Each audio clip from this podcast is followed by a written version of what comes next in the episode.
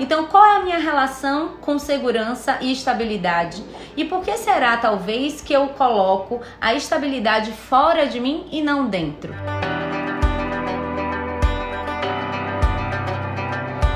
Fala, fala minha galera do Direito Fora de Pauta. Mais uma vez voltamos com mais um programa, com mais um convidado especial. Vocês devem estar confundindo um pouco a voz. Não, não é doutor Fábio. Hoje sou eu, Caio Almeida, advogado que começou o programa, que está apresentando, que está sendo âncora, sentindo falta do meu colega Fábio, mas ele é daqueles que conseguem atrasar-se, inclusive para uma entrevista de videoconferência, acreditem, entendeu? Brincadeiras à parte, ele está aí numa reunião importante para o escritório dele. E o tema de hoje, a, a nossa convidada de hoje, né? É uma honra para mim, é uma, uma prima minha, uma prima de segundo ou terceiro grau, por aí, não, não sei precisar, nunca tive facilidade em determinar, em, em entender essas questões de terminologia de grau de parentesco, mas entendo como minha prima, é uma psicóloga renomadíssima, conhecida aqui na cidade de Salvador. E desde cedo, desde que a gente começou o programa, discuto com o Fábio né, a possibilidade de a gente trazer uma psicóloga, até por entender que a psicologia ele é, um, ela é um ramo que é entrelaçado com qualquer outra profissão, né?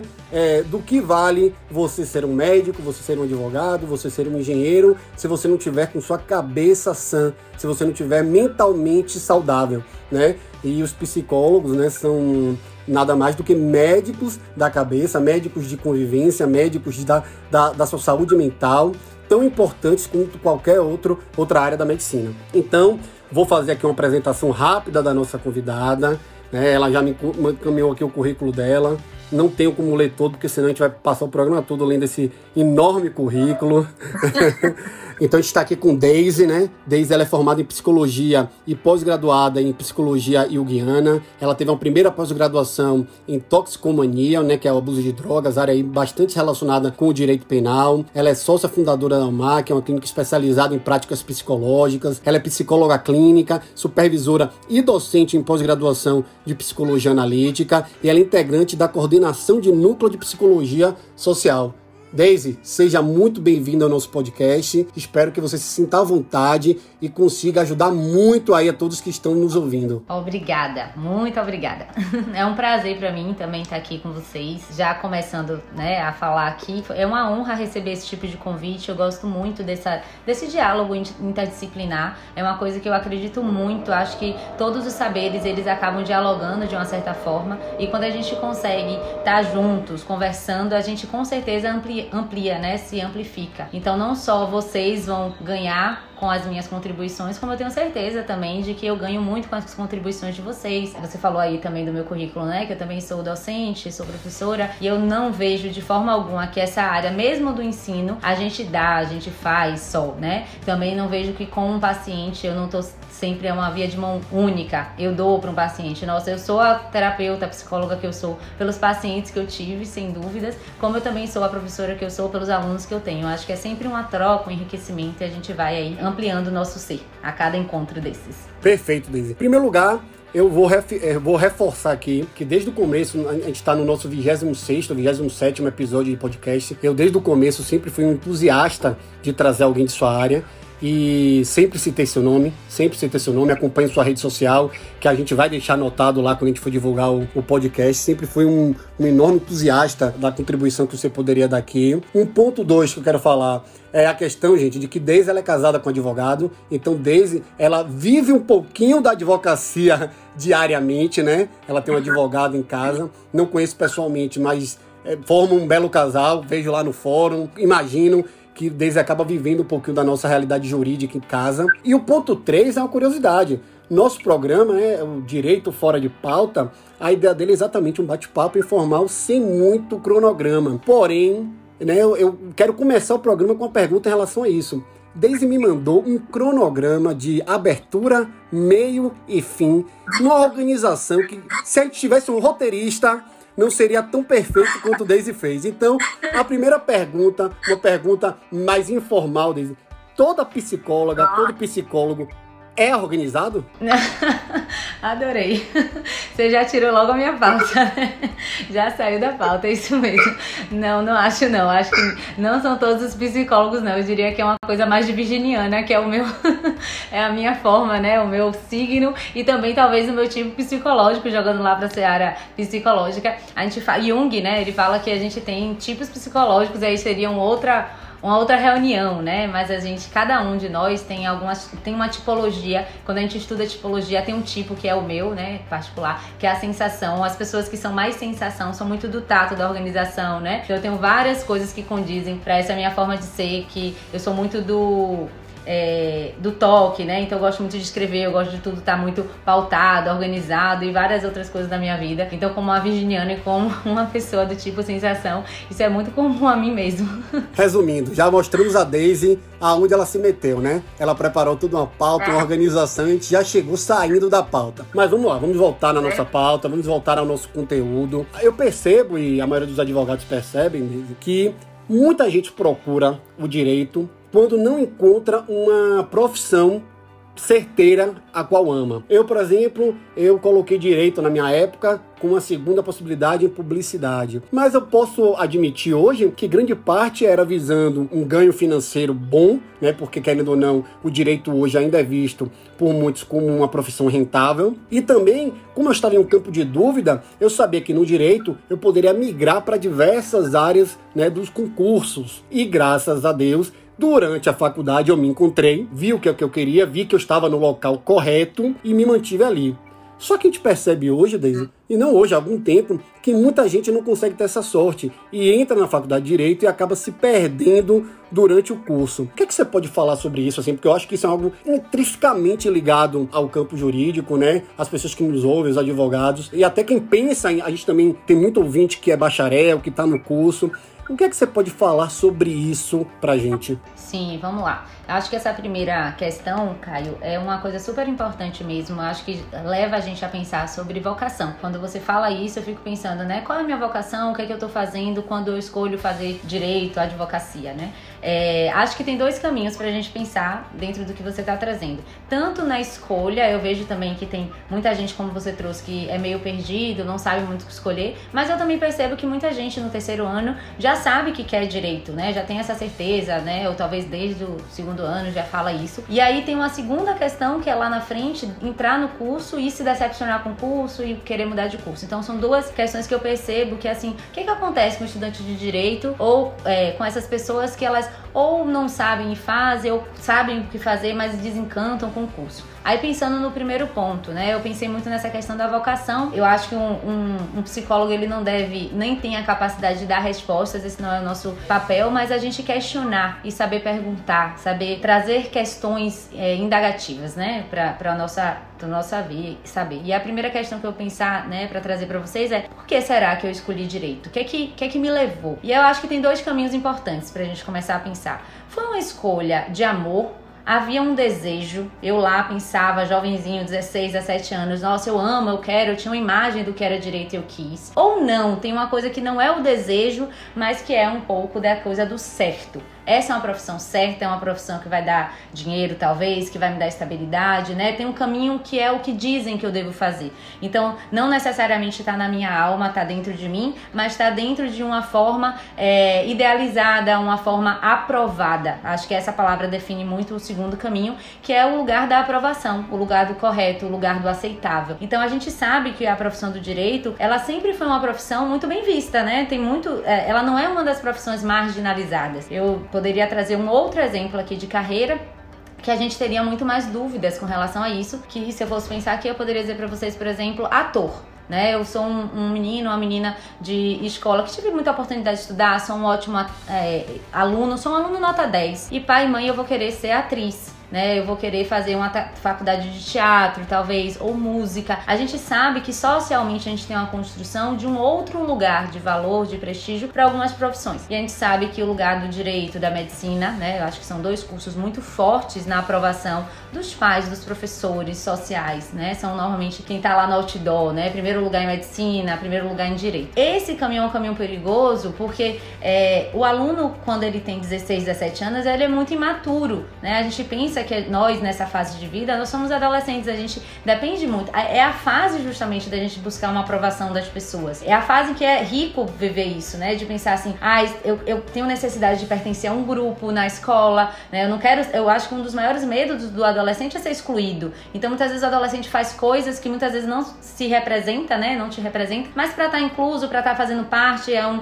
uma pessoa que faz gaiatice, é uma pessoa que transgride demais para justamente pertencer. E aí, daí, quando ele vai escolher também uma profissão, é muito difícil que ele tenha uma maturidade tanto de se conhecer, porque é uma fase realmente que ele está em transição, quanto também de, de enfrentar todas as coisas que podem vir de uma escolha possivelmente não aprovada. Então vamos lembrar que esse aluno, ele normalmente ele não se banca, né? Ele é menor de idade, então ele não tem esse direito, esse livre-arbítrio que um adulto já tem. E também ele está muito mais é, ligado a uma necessidade de aprovação dos pais, dos colegas. Então esse é um primeiro ponto que eu acho que a gente pode e deve pensar de que assim, por que será que muitas pessoas no direito muitas vezes acabam mudando de curso? Será que lá atrás não foi uma, uma escolha realmente vocacional, né? Da alma daquela pessoa? Eu tenho mais segurança de pensar em pessoas que vão num caminho mais distinto de que aquilo provavelmente foi da alma. Aí usando esse exemplo, uma pessoa que certamente escolheu ser atriz, né, fazer teatro, se não for de uma família, né, dessa área,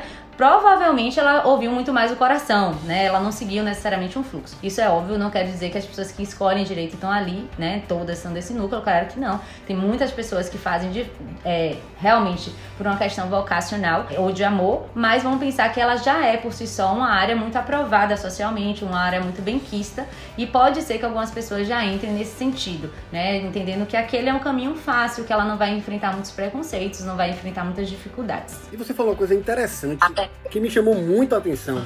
Você fez essa, essa congruência com a, pessoa que quer ser ator, que quer ser, quer ser atriz, que é uma profissão, em regra, é, menos aceita, mas acaba que os efeitos acabam sendo os mesmos, porque da mesma forma que o ator, a gente perde muito ator no caminho, né, muitos atores que poderiam ser grandes atores, que não seguem a profissão por, por ser algo que um pouco marginalizado, a gente também acaba perdendo outros profissionais que poderiam ser um, engenheiro muito bom, um biólogo muito bom, por essa imposição da sociedade de que o direito não é, de que o direito seria uma profissão de elite, uma profissão estável.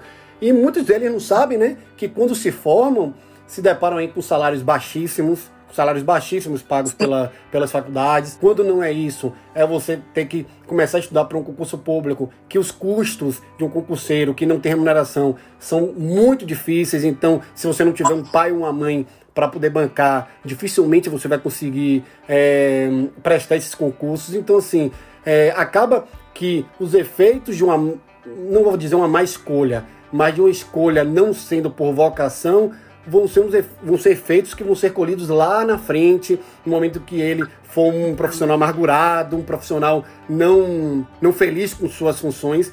E outra coisa, que é pior ainda, né? Para aquela pessoa que não tem a vocação, eu, por sorte, não tinha vocação, mas por tudo isso que você falou, eu me vi aí desenhado nas suas palavras na época. E graças a Deus deu certo. Graças a Deus deu certo. É, hoje eu amo minha profissão, amo o que eu faço. Inicialmente pensava em fazer concurso mas depois conheci a advocacia por necessidade, por ter que me manter e me apaixonei pela advocacia. Mas muita gente não sabe também que as duas, os dois ou três primeiros semestres do direito são os que as matérias são aquelas matérias mais pragmáticas, filosofia, é, sociologia. Então são matérias que se a pessoa entra sem aquela certeza, ou ela vai morrer naqueles três primeiros semestres, ou ela vai descobrir muito lá na frente. E, assim, só um parêntese sobre tudo que você falou, eu sempre falei isso para todos os meus amigos, para qualquer pessoa que eu conheço, que eu sempre aplaudo e bato muitas palmas mesmo para aquela pessoa que no quarto, quinto semestre resolve é, perceber que aquilo ali não era a vocação dela e resolve começar um outro curso do começo. É algo que eu te digo, eu não teria essa coragem. Eu aplaudo de, de uhum. pé essas pessoas. Eu acho que tem que ser feito mesmo, porque isso vai ser colhido lá na frente. Então, assim, eu acho que suas colocações foram perfeitas, perfeitas. E aí demonstra um pouquinho da importância daquele teste vocacional, né, que, as, que os colégios fazem. Eu estudei no, no colégio oficina e o colégio tinha esse teste vocacional e que eu lembro que foi algo assim que me levou para um caminho assim. Esses testes é um pouco da psicologia já funcionando ali na escola no, no, começo? Isso, os testes vocacionais eles normalmente são feitos pelo psicólogo mesmo, né? Eu acho que mais importante ainda do que o teste vocacional é se o aluno puder fazer um processo de psicoterapia. Eu, por exemplo, atendo também adolescentes, né? E nessa época é tão importante porque é, é a fase de vida que a, é, por exemplo, a criança, né? Você tem filho, é, é, é, a fase, o seu filho ainda é muito pequenininho, né? Você vai ver que ele tem muito referencial de vocês. A criança pequena, ela não tem o ego formado, ela tem, ela tá em uma construção egóica. Então ela vai espelhando muito o que vocês estão trazendo. Vocês espelham o filho. Então os pais espelham o filho diz, dizendo assim: olha, você é bonito, você é legal, você é educado. Esses, todos esses nomes vão caindo como tijolinhos assim para ele entender: ah, nossa, eu sou essa pessoa, né? Então, ou você é muito malvado, você é muito egoísta. Todas essas palavras vão fazendo uma formação egóica. O que acontece com a adolescência? É na adolescência que a pessoa vai fazer uma ruptura importante, né? Ou deveria fazer. Porque o que, que acontece com muitas pessoas? Vive uma, uma adolescência que perdura muito tempo. A gente tem muitos adultos adolescentes. Mas a, a fase da adolescência ela é marcada justamente pra gente fazer uma ruptura. Por isso que o, o adolescente ele transgride. Quando o adolescente transgride, ele diz: Não, pai, não, mãe, eu não sou isso. Isso é o filho que vocês querem. Eu sou diferente. Olha, Daisy que vocês planejaram, que vocês queriam, era uma Daisy assim, mas essa Daisy é a que eu sou. É fácil? Não. Eu diria assim, uma das missões mais difíceis da nossa vida é a gente ir se autorizando, a gente ir se afirmando. Mas é na adolescência que a gente vai fazendo isso, né? Então, por isso, quando você diz assim, ó, oh, eu aplaudo muito a pessoa que entrou no direito e que consegue fazer essa diferenciação, eu sinto que sim, né? Essas pessoas, tanto no direito quanto em outras profissões, que às vezes conseguem ter esse autoconhecimento e perceber, elas começam a ter, dar um passo de vínculo consigo mesmo, de autorização pessoal, né? Então, aí voltando ao que a gente começou trazendo aí do teste vocacional, o teste vocacional é uma oportunidade de a gente perceber um pouquinho, lembra, né, que teste significa algo mais específico, mais focado. Se for um processo de psicoterapia, é super rico, é, mais rico ainda, porque o profissional vai estar tá entendendo a psique daquele paciente, entendendo com muita profundidade quem é ele, quem é a família, todos os processos. A gente tem várias sessões e aí o, o, o terapeuta tem muita facilidade de identificar quais são as vontades, pelo menos naquele momento daquela pessoa. E aí eu, eu acho que a gente pode até entrar, Caio, se você topar, nessa segunda parte, que era o que eu já estava pensando em trazer justamente, né? A gente falou primeiro, o que, é que acontece com a pessoa quando escolhe a profissão e essa segunda parte que eu acho que você traz, que é o que é que acontece com a pessoa quando ela tá lá, o que é que, o que, é que as pessoas, né, começam a desistir. Você falou um pouco assim da grade curricular de vocês, não foi? O que mais? A grade, a grade curricular dos três primeiros semestres é, são terríveis, é sociologia do direito, filosofia do direito, não tem aquela prática, sabe aquela coisa que o operante, né, o estudante de direito, ele vai entrar na faculdade, ele entra achando que já vai já vai se deparar com aquele caso de A matou B, como é que eu vou cuidar disso, eu, é, qual é a lei que eu vou aplicar. E ele toma uma rasteira, porque quando ele entra, ele vai ouvir sobre Aristóteles, ele vai ouvir sobre Platão, ele vai ouvir sobre, é, sobre economia, sobre economia, e ele toma um baque, ele toma um baque, então ele fala assim, isso é o direito, e eu não vou, não vou mentir para você, até eu me, me encontrar na, na, na, faculdade, eu preciso, eu, eu graças a Deus criei vínculo com dois amigos, né? Que desde já eu mando um abraço, Rafael e, e, e Vitor, que foi no momento que a gente começou a se encontrar junto e falou: ó, a gente tem que estudar, porque a gente tem que passar na OAB e depois a gente tem que saber, saber o que a gente vai fazer. Porque até um tempo, durante o meu curso, eu não dava a menor importância para uma OAB da vida, né? A, a um concurso, não. Eu estava ali meio que perdido.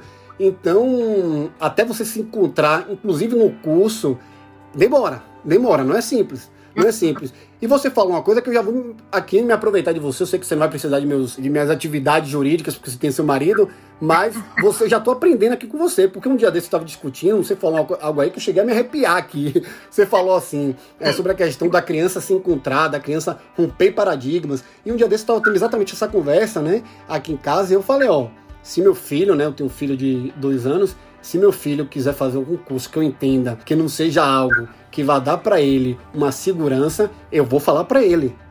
E aí eu fui meio que, mas espera aí, e o coração dele? Eu falei, sim, mas e a segurança? E, e, e financeiramente o futuro dele? E, e, ele querer ter o que ele, poder ter o que ele quer. E aí chegou nesse embate, e aí quando você falou isso, eu falei, velho, será que eu falando isso, eu vou estar tá trazendo ele para o que eu quero e não para o que ele quer ser? Então, assim, já tô, já tô aqui quase que me consultando durante o programa. Não, mas eu vou pegar isso porque com certeza é uma questão de várias pessoas, de vários pais ou de várias pessoas que não são pais, mas que já viveram e que pensam né, nisso quando forem pais. Eu perguntaria diferente. Eu, eu costumo dizer assim, eu falo isso muito para os meus pacientes, né? O problema tá muitas vezes não achar as respostas, né? Mas assim, a gente não sabe fazer as perguntas certas. Você fez uma pergunta que eu considero errada. Será que isso eu tô influenciando o meu filho? Não, não, é, essa, não é que seja errado no sentido de aceito e erro mesmo, não. Mas eu acho que ela, essa pergunta vai te levar muito pouco longe. Eu per perguntaria assim: quando você tá dizendo isso pro seu filho, você tá dizendo o quê? Por que você não tá dizendo isso? Quando a gente diz algo para alguém, a gente não tá falando dele só. Eu tô falando de mim. Então, qual é a minha relação com segurança e estabilidade? E por que será, talvez, que eu coloco a estabilidade fora de mim e não dentro? Né? A gente tem, e foi uma das coisas que a gente tava falando aí quando a gente pensa na escolha profissional, de que assim. Adorei essa frase. Perfeita. E entendi completamente por que você não coloca estabilidade dentro e não for, né, bota e... fora e não dentro. Exatamente, perfeito. Quando a gente vai falando algumas coisas para os filhos, né, para algumas pessoas, para os amigos, para a esposa, para o marido, a gente tá falando, eu sempre costumo pensar, a gente fala muito mais da gente do que do outro. Então, talvez essa fala represente algo muito mais seu do que da criança, né? Não é porque necessariamente eu não acredito no meu filho, ele só tem dois anos, mas talvez eu tenha uma relação com a construção de uma estabilidade por conta própria que é mais insegura. É por isso, talvez, que as pessoas escolham tanto o direito e a, o concurso concurso público porque acreditam que essa estabilidade vai vir lá fora e não eu. E se eu, autônomo, que é o caminho muitas vezes do advogado, conseguir é, construir uma estabilidade, né? É, se eu, na profissão que eu escolher, eu não vou conseguir construir isso, claro que não é fácil, né? Nada é fácil. E aí eu acho que entra nessa questão aí, quando você disse assim, as pessoas entram na faculdade e talvez elas busquem logo as coisas práticas. A gente tá falando de uma sociedade, a gente tá falando de uma geração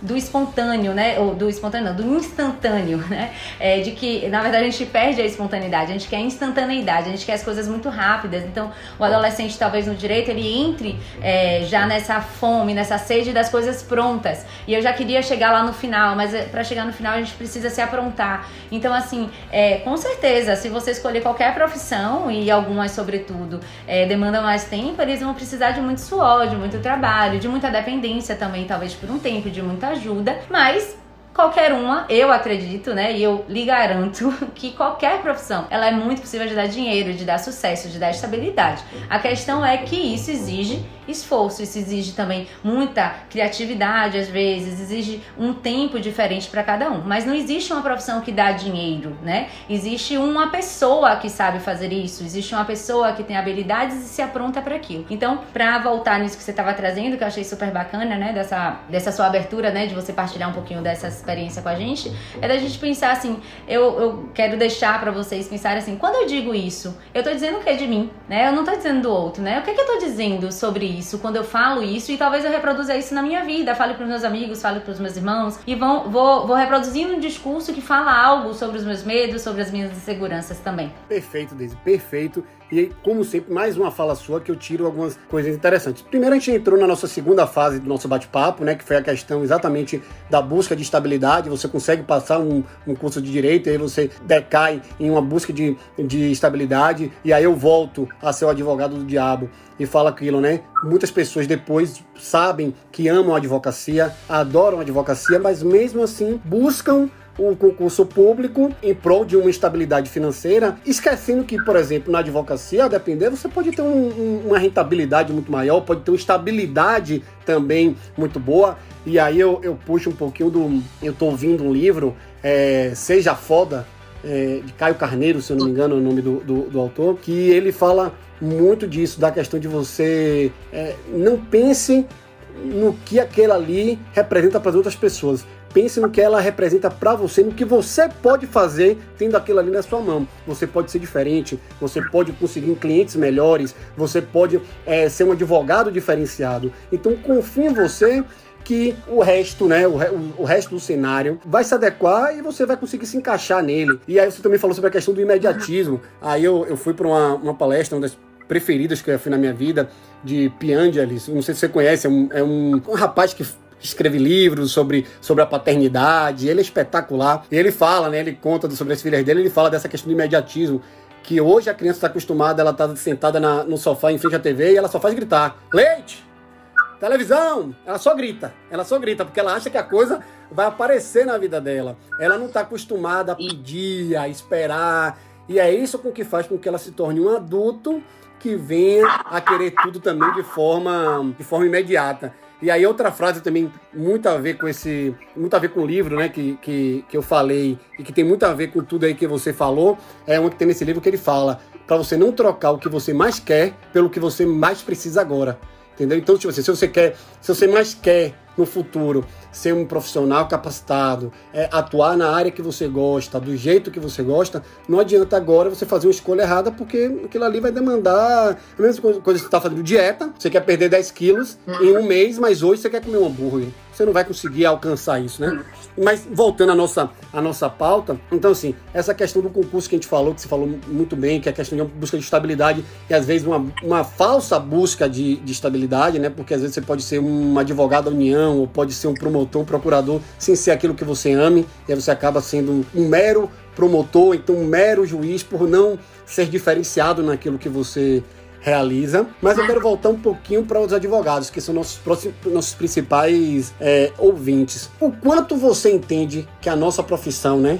Aquela, aquele poder de convencimento, aquela organização em uma peça judicial, aquela forma de ser, aquela burocracia que eu particularmente não sou fã no direito, o quanto isso influencia na persona advogado, no dia a dia dele, na família, entre os amigos, existe algum tipo de relação ou não? É totalmente desassociado? Pronto, então vamos lá, né? Você falou de várias coisas que a gente poderia estar tá tocando também, é, mas eu vou olhar para essa pergunta importante, né? Porque vou, só antes de, de respondê-la, porque assim, eu acho muito importante para o pessoal do, do direito sim falar disso, que a gente, a gente não tem como pensar sobre o que a gente vive hoje sem pensar na sociedade, na construção disso. É, você falou de referências de livros, né, importantes, mas que, o que, que acontece quando a gente lê só? É difícil a gente fazer porque as questões são muito profundas. Então muitas vezes eu repito para mim uma frase, vai, você é bom, você consegue, você acontece. E na verdade é como se eu me sentisse às vezes até mais fracassado com isso, porque a questão é muito mais embaixo. É tudo que me constituiu, a criança que eu fui que pedia esse leite e esse leite aparecia. Então a gente tem uma sociedade que nos constituiu, que é uma sociedade do rápido, do tudo muito instantâneo mesmo. E aí o que que acontece? Com, com, conosco. A gente quer também que as coisas aconteçam muito rápido.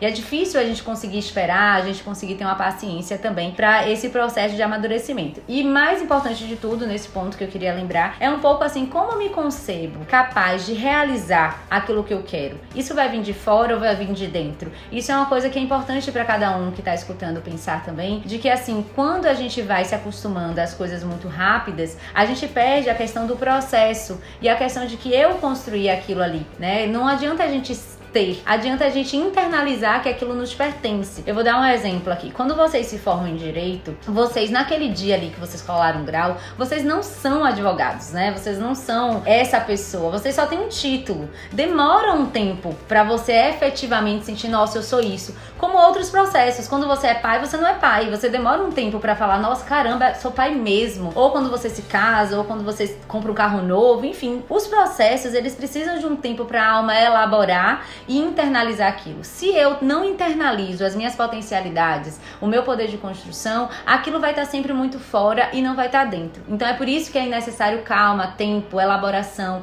E a gente vive num dia a dia que a gente corre, né? A gente, as coisas acontecem, a gente nem sabe por que, que aconteceu mesmo, mas já vai passando e mudando a página também. Tá? E aí, voltando para a questão das pessoas, né, que você trouxe, queria entender também, né, qual é o entendimento, né, sobre persona, se você sabe um pouquinho, Caio, ou se explico também esse termo, porque eu acho que é um termo mais psicológico, embora talvez seja uma palavra comum, mas acho importante entender o que é persona, o que, é que a gente vai falar também. Entendi. Vamos lá. O que é que eu, que eu entendo como, como persona, né? Eu, eu entendo que o persona tem a ver com o estado, a forma de ser, a forma de ser, a forma de, de lidar com o dia a dia, né? a forma de tratar com o dia a dia. Então, é, para mim, persona é você poder identificar se você é uma pessoa calma ou agitada, se você é uma pessoa que escuta muito ou que fala muito, se você é uma pessoa é, educada ou não educada, se você é uma pessoa, um bom marido ou não, ou não é um bom marido, um bom pai ou não um pai.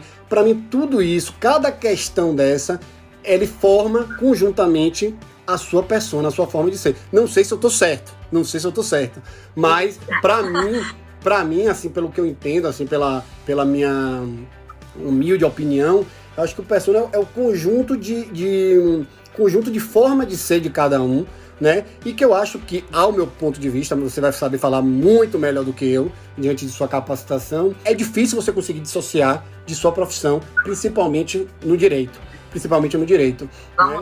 Eu tento fazer muito isso, eu tento dissociar muito, porque imagine se eu chegar em casa, né, diferente de como eu, porque na minha profissão, tem vezes que eu entro, eu, eu assumo o processo que eu sei que meu cliente não está certo, que eu sei que meu cliente ali tem algo a, a, a, a pagar, tem algo a fazer, mas eu tenho que lutar com os, as armas que eu tenho, com os meus meios, para poder provar ao juiz, através do que eu tenho ao meu redor, de que ele não tem que pagar e de que ele não tem que fazer.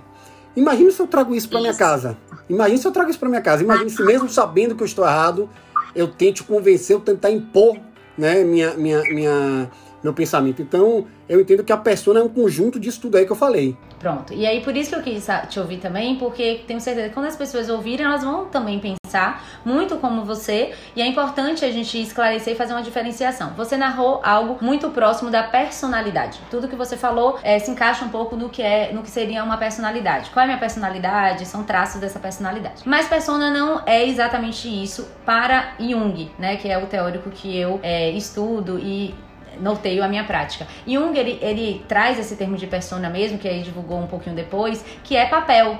Quando a gente pensar em persona, a gente vai estar pensando em papéis sociais que nós exercemos. Então eu, Daisy, tenho várias personas, Caio tem várias personas e as pessoas que estão nos escutando também têm várias personas. Quais, meu Deus do céu? Por exemplo, eu, Daisy, tenho uma persona da, é, da terapeuta, da psicóloga, né? Eu tenho uma persona da paciente, porque quando eu tô na minha terapia, eu ali não posso ser psicóloga, eu tenho que estar como paciente. Eu tenho uma persona da esposa, né? Da filha, enfim, são papéis sociais, tá? E Caio também aí tem os papéis sociais. O que que acontece com persona e por que que é tão importante a gente pensar? Porque a persona, como um papel, foi algo feito para você entrar e sair, entrar e sair. Vamos, vou dar um exemplo que eu acho muito bacana. A persona do aluno é uma persona super interessante.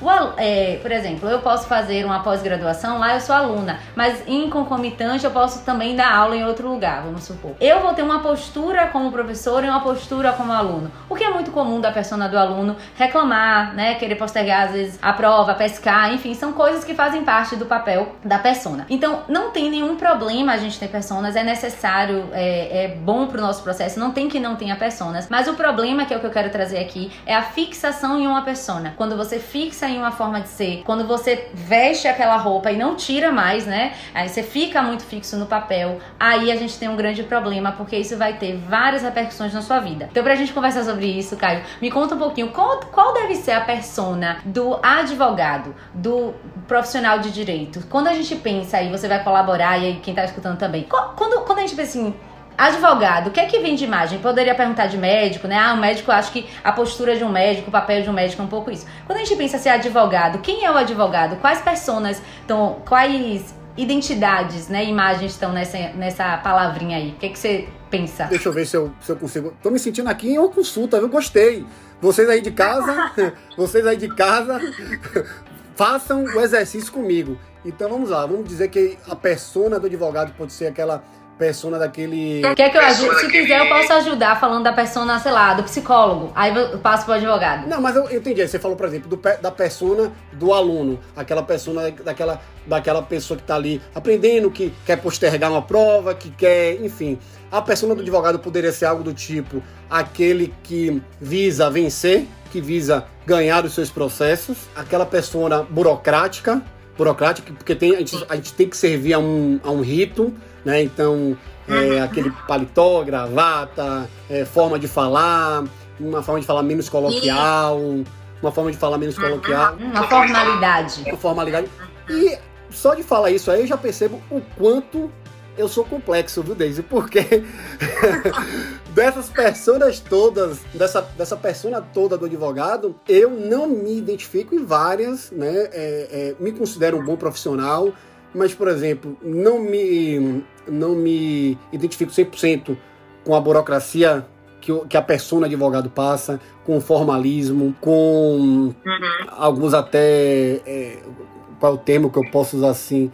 O pessoal entende que quem, quem, é, quem, faz, quem faz direito são pessoas sisudas, pessoas sérias. Eu sou altamente descontraído, eu sou altamente brincalhão. Então, assim, eu entendo que a persona do advogado eu vejo muito pro lado dessa do rebuscado, do rebuscado, daquela pessoa rebuscada, daquela pessoa que é, dificilmente vai errar, vai que vai buscar uma, uma, uma justiça, vai buscar um, um acerto eu tô certo, eu tô errado, não sei, mas eu, eu vejo dessa forma. Isso, perfeito. Vamos ver, vou contribuir um pouquinho para ver se você também se percebe um pouco mais, porque nesse fazer dificilmente você vai estar muito distante, né, dessa persona. A persona do advogado carrega claro as características desse papel. Então tem, como você trouxe, a formalidade, mas eu diria assim, quando a gente pensa até no símbolo da advocacia, não é aquela balança, né, a deusa da justiça, né? O que é o advogado? A justiça, né? O justo, é o grande justo. O advogado carrega algo da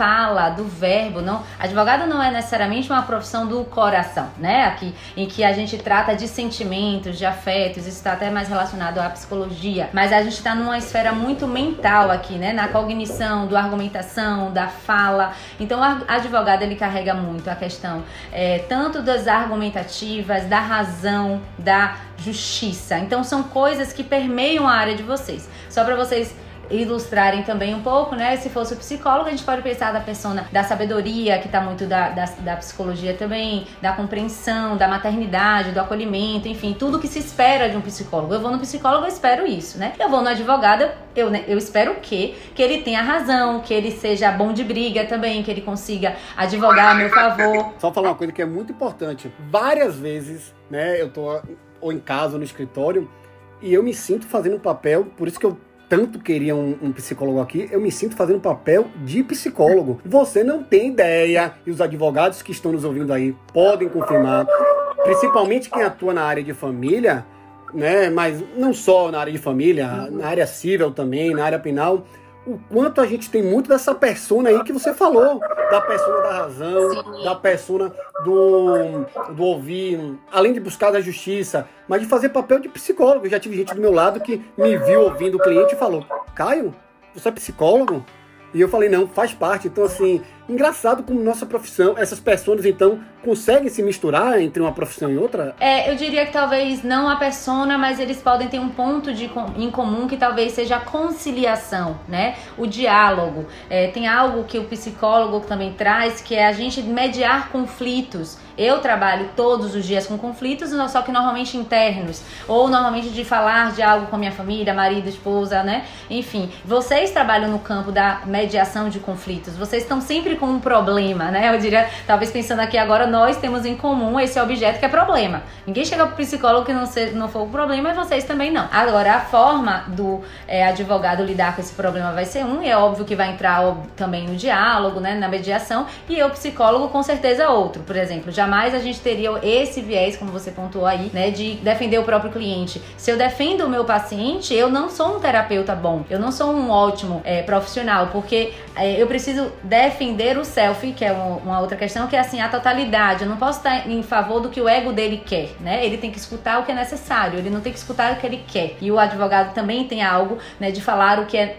preciso dizer no sentido de que é o bom para ser dito, não necessariamente o que é a verdade, entre aspas. Ele tá não bom? vai só buscar o ouvinte ele vai buscar alguém que fale também, né? Alguém que se, se coloque, que se manifeste. Isso. A psicologia junguiana, que é de onde eu falo, é muito do diálogo, né? A gente, com, os terapeutas junguianos, eles não têm uma, um lugar de escuta passiva totalmente. A gente tem, trabalha numa ordem do diálogo em que a gente precisa sempre fazer a troca, escutar, né? E devolver, espelhar para o paciente algumas coisas. E aí a fixação da persona, Caio, que eu acho que foi o início, assim, né? Desse tópico, é o quê? O que que acontece? O, não é um problema ter a persona do advogado advogado, mas passa a ser um problema quando esse advogado começa a não sair da posição de advogado. Então, pensa lá, né? O traje de vocês é normalmente vão pensar pelo menos um paletó né? E aí vocês estão de paletó. Pensa que vocês chegam em casa e vocês não tiram esse paletó. Virem, viram dentro de casa o dono da razão, o dono da argumentação, tudo argumenta, tudo tem que estar tá certo, tá sempre num pensamento lógico, racional, defendendo o cliente, que é quem, no caso dentro de casa, é a própria pessoa, né? Eu me defendo o tempo todo, eu tenho dificuldade de perder uma causa própria, eu começo a entrar num movimento de autodefesa que vai fazendo com que as relações fiquem sustentáveis. Só para vocês pensarem que é óbvio que a questão não é de vocês, eu vou dar outros exemplos. A psicóloga que não tira a persona da psicóloga quer ser a compreensiva o tempo todo, a que tá parte do mundo, que tá olhando de cima, analisando, mas que não vive a vida. O médico que não tira a persona, não tira o jaleco, é o grande Deus em todos os lugares, o salva-vidas, né? O que tá dentro de casa, talvez, em um lugar de talvez, tá? Superioridade também. Então, todas as profissões trazem as pessoas e é importante que quando a gente saia do trabalho, a gente deixe a roupa lá e vire apenas uma pessoa. Então, o que é que acontece? Nós, como temos profissões, claro que temos que estar muito atentos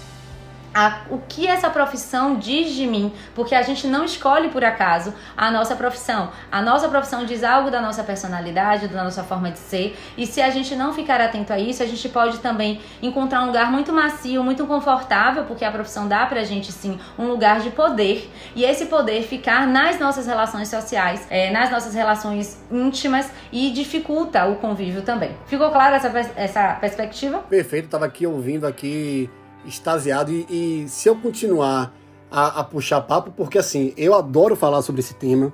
É um tema que, apesar de eu nunca ter ido para um psicólogo, sabia? Nunca fui psicólogo, nunca fui terapeuta. Não sei se isso, já continuando minha, minha consulta, né? Minha, eu tô aqui me usando para poder dar entretenimento ao pessoal do podcast, né? Mas eu sempre fui um cara muito seguro, muito certo, assim, do que eu tenho de defeito, do que eu tenho de qualidade. E eu nunca me vi necessitado a ir a um psicólogo e eu já lendo, né, há algum tempo, eu já vi o quanto eu era, falando bem claramente, burro em pensar isso. Porque a psicologia não vem só para isso, a psicologia vem para você cada vez mais se entender, cada vez mais você buscar seu centro, né? Então, assim, é, é um assunto que é igual assunto paterno. Se você chegar e começar a puxar papo comigo de assunto de pai, eu começo a conversar que eu viro a noite bebendo, conversando sobre pai. A maioria de meus amigos não gostam muito, mas eu adoro, entendeu? Então, assim, são temas que me fazem me fazem voar. Agora, vamos.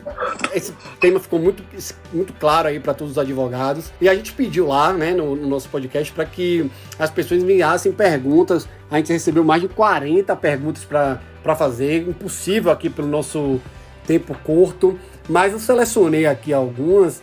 E você deve imaginar, né, que a maioria tinha o assunto mais tocado de todo mundo do momento, que é a questão da pandemia. Mais uma fugiu, mais uma fugiu disso. Eu acho que você pode ajudar. Assim, eu acho que foi mais até em, em termos de curiosidade. A pergunta era bem direcionada à sua profissão. Os atendimentos online hoje, né, que, que ah. os psicólogos fazem, eles têm, eles geram algum tipo de diferença para você ter, como você mesmo falou, você é uma pessoa muito de proximidade, de tato, você não ter o seu cliente na sua frente, próximo a você, isso interfere, você acha, no resultado de, um, de uma consulta? Ou você acha que não, que a depender, os efeitos são os mesmos? Vamos lá, né? É, que interfere com certeza. Vamos pensar assim, a relação pessoal. Vamos pensar até nessa relação que a gente tá agora aqui, né? Mais virtual, que a gente não pôde fazer a gravação ao vivo. Ela é diferente de uma, de uma relação é, pessoal? Sempre. Como qualquer outra relação. A gente perde o virtual. Interrupção, tudo isso interfere. Nosso podcast é muito daquele de você fala, eu interrompo, a gente bate papo. E isso em vida é algo que não dá para fazer sempre. Eu fico aqui me segurando para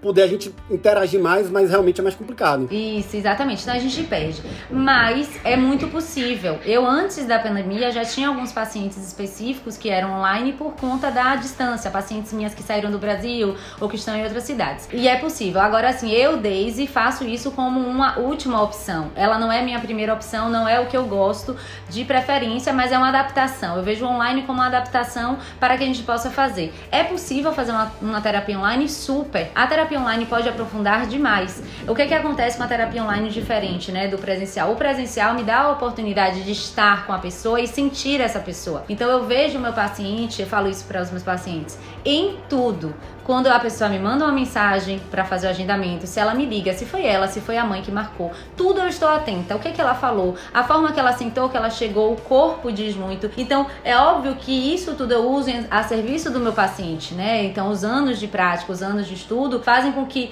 eu vá me atentando a isso para cada vez mais isso fazer um resumão, né? E eu poder ofertar esse espelho para a pessoa. Quando eu tô aqui online, eu tô vendo o tronco da pessoa, né? E quando a qualidade tá boa, tem a internet, tem interferências, mas é possível. A maioria dos meus pacientes online, eles são antigos, eles permaneceram por conta da quarentena.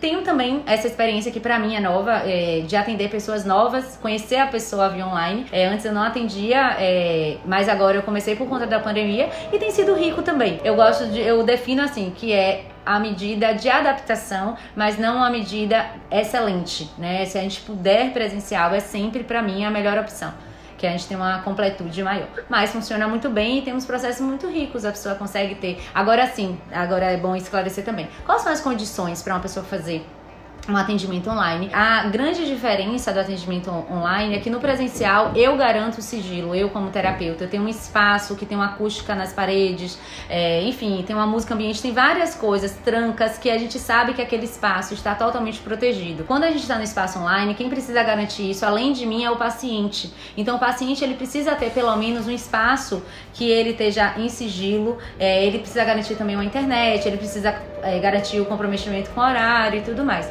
Mas tendo isso é possível sim. Vocês viram como o Deus é chique, né? A gente tem paciente fora do Brasil, em outros estados. Ela é inter, intermunicipal, interestadual, internacional. Mas, ó, pra gente fechar, eu vou assim, tem outras perguntas, só que todas direcionam para o assunto pandemia, como eu te falei. Então, e, e, eu queria associar até elas, eu acho que foi uma live sua que eu vi. Se eu não me engano, foi porque eu não costumo parar para ver lives de muitas psicólogas e as suas que você já fez, eu, eu, eu, eu olhei, eu assisti, que é o seguinte, as perguntas aqui eram do tipo, como enfrentar esse momento garantindo uma saúde mental? A importância do autocuidado durante a pandemia. Medidas adotadas para reduzir as implicações psicológicas da pandemia.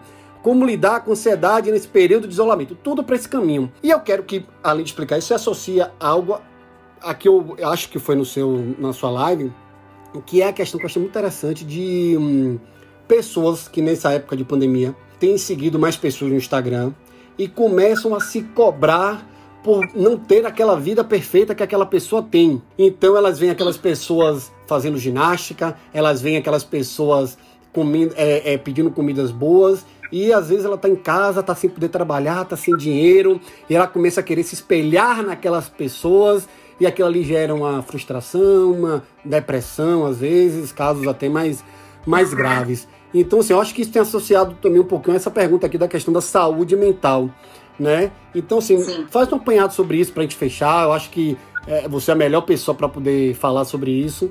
E, e a palavra está com você. Pode, pode jogar duro. Um, um assunto também que daria vários bate-papos aqui, a gente pode depois entender, que é assim, eu acho que o que resume isso é a diferença entre o imaginário e o real o, o, choque que eu tenho entre aquilo que eu idealizei, a imagem, e o que eu vivo na minha vida. Era um ponto, Caio, eu achei interessante, né, pela sincronicidade, era um ponto que eu tinha pensado em falar com você, que a conversa acabou saindo, quando eu pensei na escolha profissional, da pessoa que chega no direito e se decepciona, acabam pulando, né? Porque eu acho que a pessoa vive talvez isso. Será que o que acontece é um choque, né? Eu, nossa, eu achava que as coisas seriam no mundo, né, da imagem, é tão bonito ser advogado. Eu acho que o advogado, ele vive muito isso. Quando eu, eu particularmente, né, que não, não sou dessa área, área. Quando eu assisto um filme de, que tem advogado, eu não vejo o advogado do dia a dia, né? Eu vejo aquele tribunal, eu vejo aquelas roupas. A gente tem uma idealização, né? Eu falo isso para meus clientes, porque tem cliente meu que me liga e fala, doutor, amanhã é audiência aí. Eu falei, ó. Oh, não vai ser cena de novela. Não vai ter um juizinho com um martelo. a gente não vai estar sentado de um lado, não vai estar sentado do outro, não vai ter câmera calma, a gente senta, leva, senta, ouve a proposta, é dessa forma, vai levantar vai embora. Ai meu Deus, tudo bem. O pessoal acha que vai entrar no cenário de novela, no cenário de filme. Isso, exatamente. Porque as imagens que a gente vai formando sobre algumas coisas, elas são é, muito fantasiosas. E quando a gente faz um impacto com o real, a gente começa a ter uma sensação muito ruim, né? Negativa e tudo mais. Então, isso pode estar na profissão de vocês, dentro do curso, né? Da gente se deparar com o direito em si. Eu já ouvi de algumas amigas, eu não só tenho um marido, né, que é advogado, mas eu tenho muitas, muitas amigas, Caio, que são dessa área de direito, né? É, amigos e amigas, eu diria que no meu círculo tem muitas pessoas dessa área. E assim, já eu escutei muito na época que eu fazia faculdade, eles também faziam, no, no caso de direito, eles falavam muito da decepção, né? De, nossa, eu não imaginava que era assim. Eu acho que o direito, eu já ouvi palavras como muito sujo, muito. Eu imaginava talvez aquele complexo também do Salvador, de que eu vou fazer para salvar o mundo, e se decepcionam com, nossa, eu não tenho como fazer isso. É, é impossível, não, não era isso que eu queria fazer. Eu queria uma coisa que eu de fato pudesse fazer e que é muito legítimo. Não acho que é por um desprezo, não. É, é ver que a gente é muito finito. E aí, é, fazendo o, o link né, com a pandemia, eu acho que a pandemia chega é, para mostrar pra gente que a gente controla muito pouco na, da vida, né? A gente se pensou muito maior do que a gente é. Então a gente tem ficado em um estado de, às vezes, perturbação, de ficar um pouco para baixo e perceber que as coisas não estão nas nossas mãos, que as coisas não estão no nosso controle. E eu gosto de lembrar que, assim, é, não é uma coisa nova, não. Você só se enganou achando que antes estava, né? Nunca esteve nas suas mãos. A gente achava que quando eu faço uma planilha aí do dia, como é que vai ser, vai ser do meu jeito e a gente chateia se tem um trânsito, a gente chateia se acontece alguma coisa, como se fosse assim, eu que controlo, eu que tenho que, tem que ser do meu jeito, né? Na verdade, não é, a gente controla uma parte. Então, o que é que eu quero dizer sobre a pandemia? Sobre esse primeiro ponto, que é importante a gente pensar, né, de, dessa diferenciação, acho que é um dos pontos mais importantes a gente pensar hoje. Nós não controlamos tudo e para aquilo que a gente não controla, cabe a gente confiar, e como é difícil confiar, né? Confiar na vida, confiar em algo que está além de nós. E existe algo que a gente controla e que não é pouca coisa. A gente controla muito, não é tudo, mas a gente tem um controle sobre algumas coisas na nossa vida. O que é que nós temos feito durante a pandemia sobre aquilo que a gente controla? Por exemplo, eu posso não estar tá podendo atuar, mas eu posso estar tá me profissionalizando como advogado, eu posso estar tá estudando, eu posso estar fazendo, criando um novo projeto dentro de casa, eu posso estar fazendo algo. Não é sentar e pensar, nossa, agora tudo tá fora do meu controle, tá? Então essa é uma primeira diferenciação que eu queria trazer para vocês e aí voltar um pouco no segundo ponto, né, que você trouxe aí também, é, que tinha mais relação, deixa eu só me lembrar aqui, com é, a, a questão, você falou da live, não foi? Foi que eu vi você falando um dia sobre a questão da, da frustração, de, de nesse período o pessoal acaba acessando ah. mais rede social vendo mais uma vida Isso. que não é a sua, uma vida ilusória, né? Por muitas vezes, enfim. Isso. O gramado do vizinho é sempre mais verde, que o pessoal fala. Isso, isso não, não, não acredito que vem na pandemia, não. Acho que talvez na pandemia a gente olhe um pouquinho mais celular, mas eu acho que o celular está com a gente o tempo todo. A gente vive uma época em que a gente se atenta muito às imagens. A, a modernidade, a tecnologia deu uma oportunidade da gente de se editar né? Então, a gente pode a partir de agora editar. Por exemplo, eu para gravar aqui com vocês, é óbvio que eu botei uma luz que eu queria, né? Então, eu editei o espaço, né? Você também aí colocou onde você queria, botou o gravador. E a gente tá falando um pouco desse lugar. E aí, pensa aí na rede social, Instagram, Facebook, quando eu tiro uma foto, eu não só tiro aquela foto, mas como eu tenho a oportunidade de tirar várias, lembra que antes a gente tinha uma câmera que tirava uma foto e daqui a pouco ela ia ser revelada? Não. Agora a gente pode tirar 10, 50, 100, uma série de fotos e eu vou pegar o que meu olhar ficou melhor. E depois dessa que tá boa, eu vou editar no Photoshop a luz e aí daqui a pouco essa foto fica muito boa. Pronto. Ela, a gente vai para um lugar de perfeição. A vida não é perfeita. Então, quando a gente sai da imagem, que a gente pode pintar a imagem, a gente vem pra vida que é cheia de sujeiras, é cheia de imperfeições, né? Uma pessoa, quando vê a outra na rua, vai ver a pessoa como ela verdadeiramente é, sem a luz ideal, sem a, o Photoshop. E isso gera um impacto. Não tem problema utilizar a, a, as ferramentas que estão na nossa mão. Eu acho que elas são muito interessantes. O grande problema é quando a gente começa a se confundir, pensando que o meu real é um real que está na rede social e que essa aqui sou eu, não era uma que eu queria ter. E eu tento apagar essa que sou eu no meu real de todas as formas. Então, às vezes é fazendo uma cirurgia plástica, depois outra cirurgia, ou malhando e fazendo dietas inúmeras, ou sempre me olhando no espelho e achando que eu sou muito aquém do que eu gostaria de ser, ou olhando minha conta bancária e pensando, nossa, isso é algo que eu tenho que esconder, porque no Instagram, na rede social, eu sou uma pessoa que tem muito dinheiro, que tem muita facilidade, que as coisas vêm muito fácil. Enfim, então, o que é que eu acho que é importante a gente pensar, que é, pensando nessa sua pergunta, é a gente se conectar mais com o nosso real e começar a entender você não é a rede social. Você não é a rede social. E o grande problema é que esses simulacros, né, essas simulações de realidade, comecem a ser o que eu acho que é o meu real. Tem uma frase esqueci agora de, se não me engano, é Santo Agostinho, que ele fala assim: é, não sacia a fome, lamber pão pintado. Então, é, eu fiquei refletindo um pouquinho nessa frase, eu ouvi de um filósofo falando sobre ela, né? De que assim, nossa, que interessante, que frase é essa? Não sacia a fome, lamber pão pintado. É isso que a rede social faz. Eu tento saciar minha fome com imagem. Eu tento saciar minha fome de um casamento bom, postando uma boa foto com meu marido. Eu tento saciar minha fome de ter um bom corpo, fazendo um photoshopzinho. Mas a minha fome continua, porque eu continuo com o mesmo corpo, com a mesma família, com a mesma relação. E aí eu continuo faminto. E aí a gente tem se alimentado de várias formas que não nos nutrim nutrem. É um tema até que eu vou estar nas próximas semanas falando, né, divulgando no meu Instagram, que é um pouco sobre essa relação com as nutrições, como a gente se nutre, como a gente se materna também. Ficou claro? Respondi a sua pergunta? Perfeito, perfeito. Resumindo, é preencher a mente, né? Preencher a mente primeiro para você ter a mente ocupada com projetos, com focos, fazer, é, criar metas. Eu, eu falo muito isso para minha irmã, criar metas e, e buscá-las nesse tempo de pandemia.